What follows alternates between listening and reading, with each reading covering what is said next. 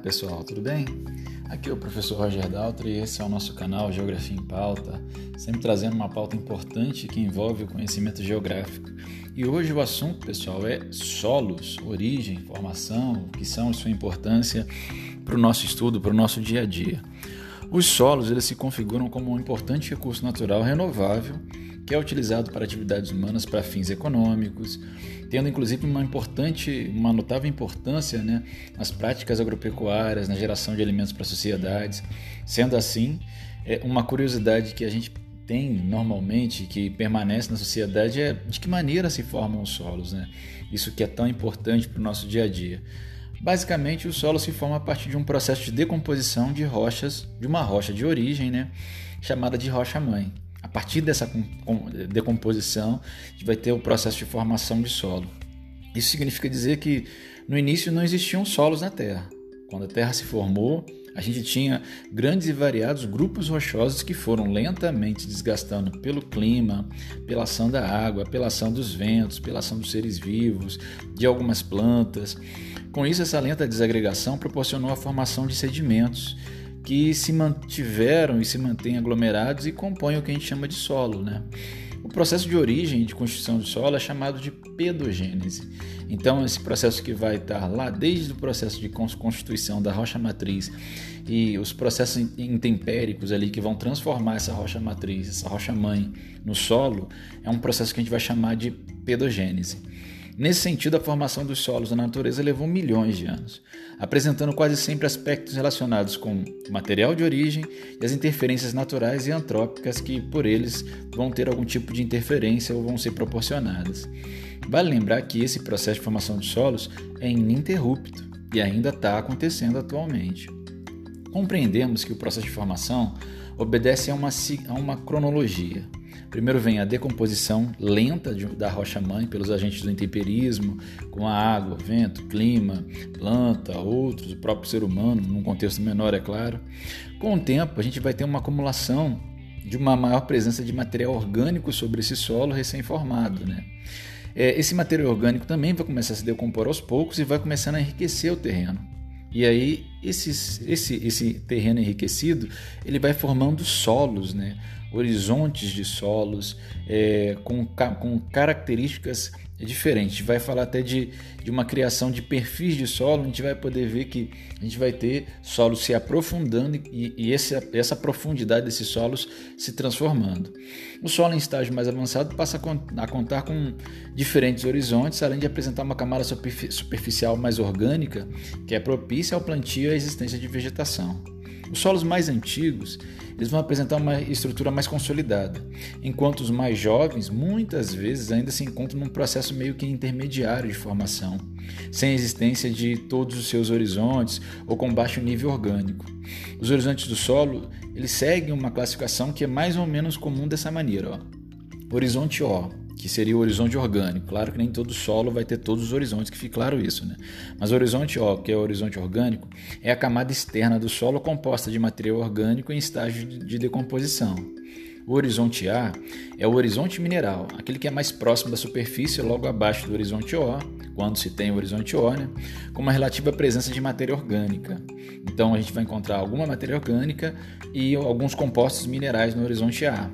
O horizonte B é o horizonte de acumulação, com uma grande presença de minerais e com baixo acúmulo de material orgânico. Com uma profundidade ela vai aumentando, a gente vai ter no horizonte B ali uma acumulação de minerais, de grande presença de minerais e baixa quantidade de material orgânico normalmente. Por fatores diversos, pode acontecer de um solo não ter horizonte O e A e ter horizonte B exposto por fatores erosivos, por exemplo, é, e isso infelizmente vai acontecer muitas vezes pela ação humana. O horizonte C é uma camada formada por fragmentos da rocha-mãe, muitas vezes com sedimentos menores nas suas partes mais altas e com o que a gente chama de saprólitos nas partes de rocha com sua parte inferior é, e parte de rocha né, na sua parte inferior. Então a gente vai ter horizontes, quando um solo é maduro, um solo passou por todos os estágios, horizonte O, que é esse horizonte orgânico, horizonte A, com um pouco de é, camada orgânica e também com minerais, horizonte B, que é um horizonte de acumulação com grande presença de minerais e pouco material orgânico, e o horizonte C, onde já começa a aparecer é, partes de rocha, fragmentos de rocha da rocha mãe que deram origem a esse solo. Abaixo disso a gente já vai encontrar, depois do horizonte C, é, a rocha matriz, né, que deu origem a esse solo. Claro, quando esse solo tem todos os seus perfis, tá bom?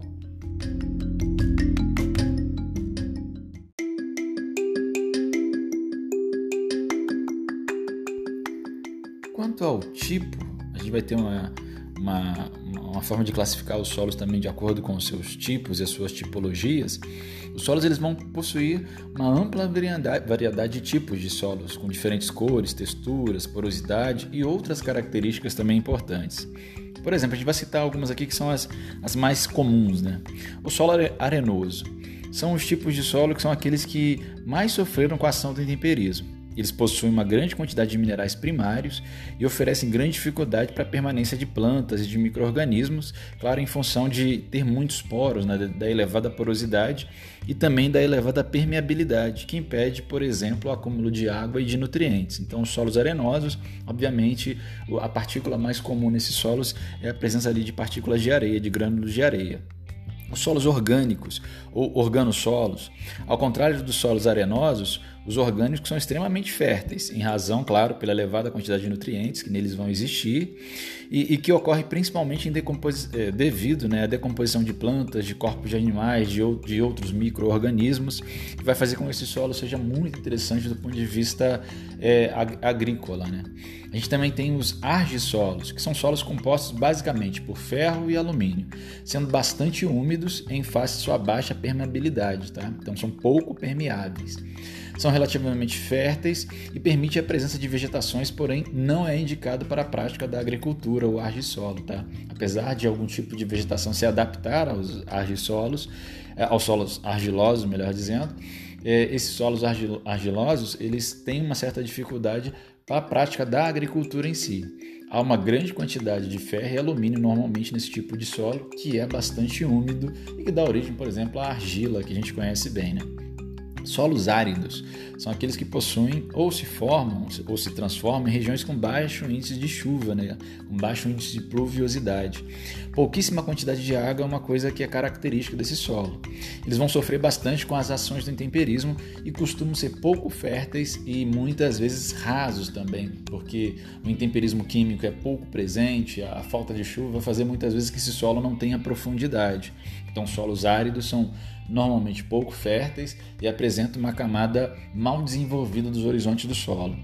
Latossolos são solos minerais cuja coloração varia de acordo com os tipos de minerais que são predominantes deles. Por exemplo, eles podem ser muito vermelhos, amarelados, alaranjados e apresentam muitos desgastes em suas superfícies, além de serem extremamente suscetíveis à erosão.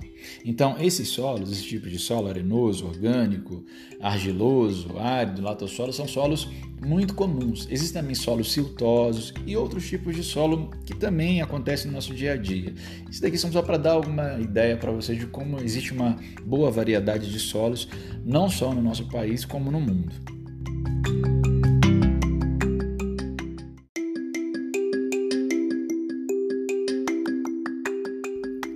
Uma coisa também importante é, e necessário para a gente poder estar tá compreendendo a dinâmica do solo é que as características do solo vão depender de variados fatores, como a constituição, a profundidade, a estrutura. É, são elementos tão relacionados a elementos que estão atuantes no processo de formação da rocha. Por exemplo, a gente vai ter como elementos importantes material de origem dessa rocha, que corresponde à rocha original, que foi intemperizada para dar origem a esse tipo de solo, dando a, essa, a esse solo as características que tinham nessa rocha original. Por mais que existam solos cuja composição advém do depósito sedimentar, ou seja, oriundo de diferentes áreas, é a rocha-mãe que determina as principais características de um solo. Assim, materiais rochosos, compostos por arenitos, por exemplo, dão, darão origem a solos arenosos. Já material composto por granito, por exemplo, vai dar origem a outros tipos de solo.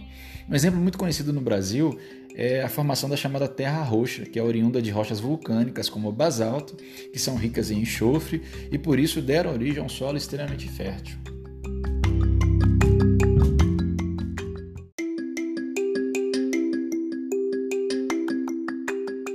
O relevo é uma outra é, é um outro elemento que pode ajudar, que pode interferir diretamente nas características que esse solo vai ter, né?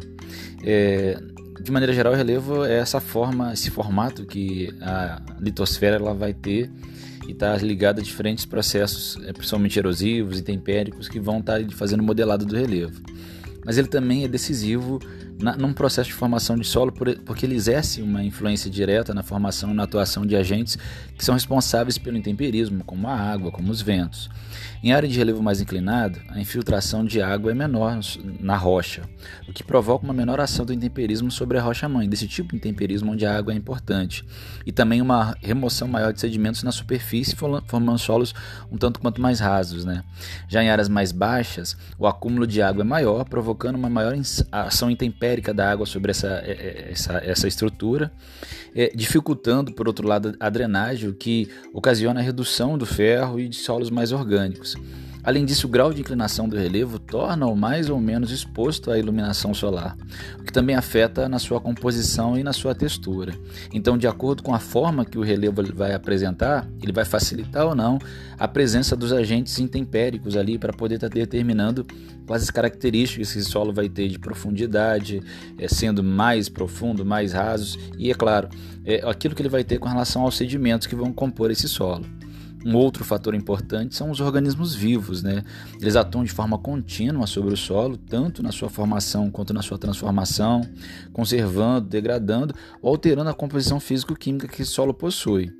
Nessa categoria a gente pode incluir desde microorganismos até os seres humanos. Os microorganismos, como as bactérias, as algas, os fungos, ele atuam na função do intemperismo biológico, né? fazendo-se presente na decomposição das rochas e também na alteração dos compostos vegetais ou mineralógicos que o solo possui, tornando eles mais, mais férteis em alguns casos, né? mas também podendo tornar mais pobres em outros.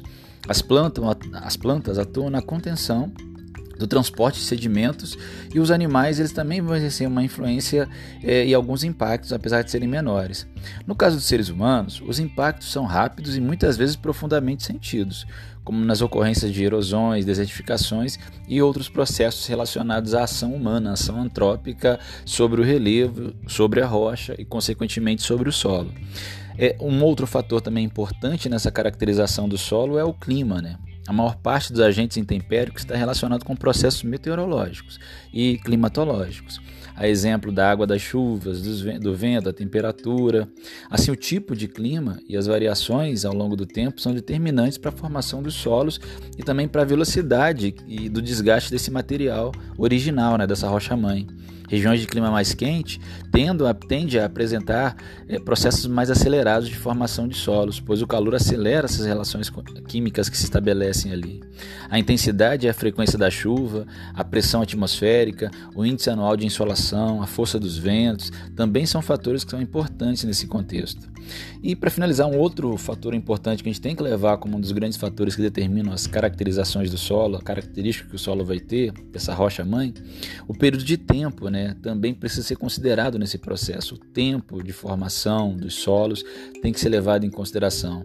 Áreas formadas em épocas geológicas mais recentes estiveram por menos tempos expostas aos agentes intempéricos, né? E por isso vão apresentar solos jovens, mais rasos, geralmente com menor quantidade de material orgânico. Já as áreas geologicamente mais antigas podem apresentar solos mais profundos, é claro, a depender de fatores anteriormente citados, e em muitos casos mais lavados e alterados quimicamente.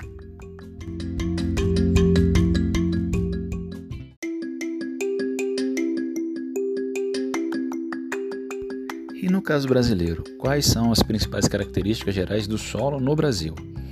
No Brasil, o solo possui uma grande diversidade, é, de, claro, devido a essa grande extensão continental que o país apresenta, sendo um dos maiores países em extensão do planeta. Né?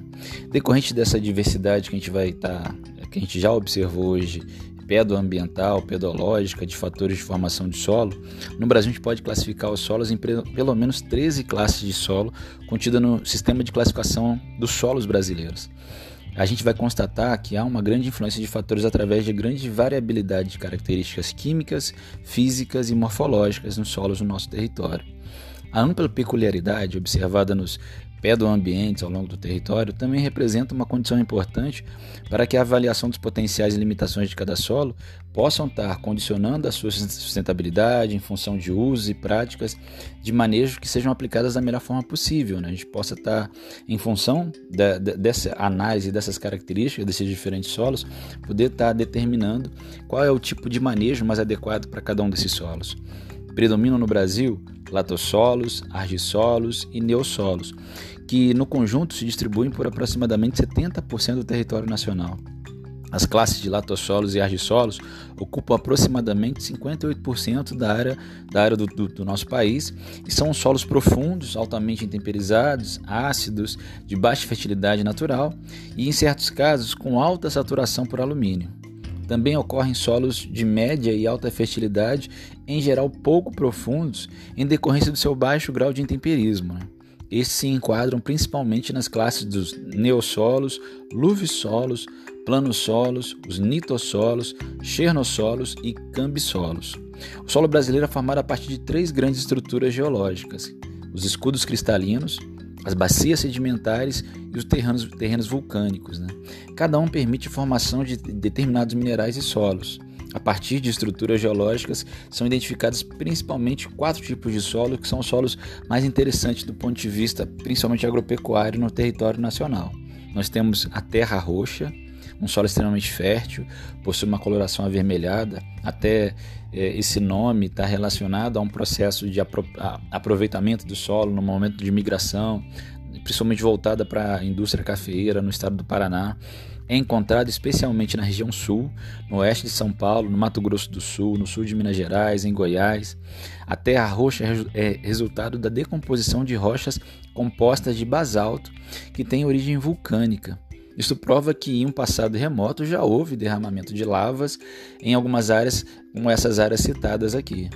Outro solo importante no Brasil é o solo de Massapê. É um tipo de solo caracterizado pela elevada fertilidade. Possui uma cor mais escura em razão de sua formação ser proveniente de decomposições de rochas, como gneiss escuros, calcários, filitos.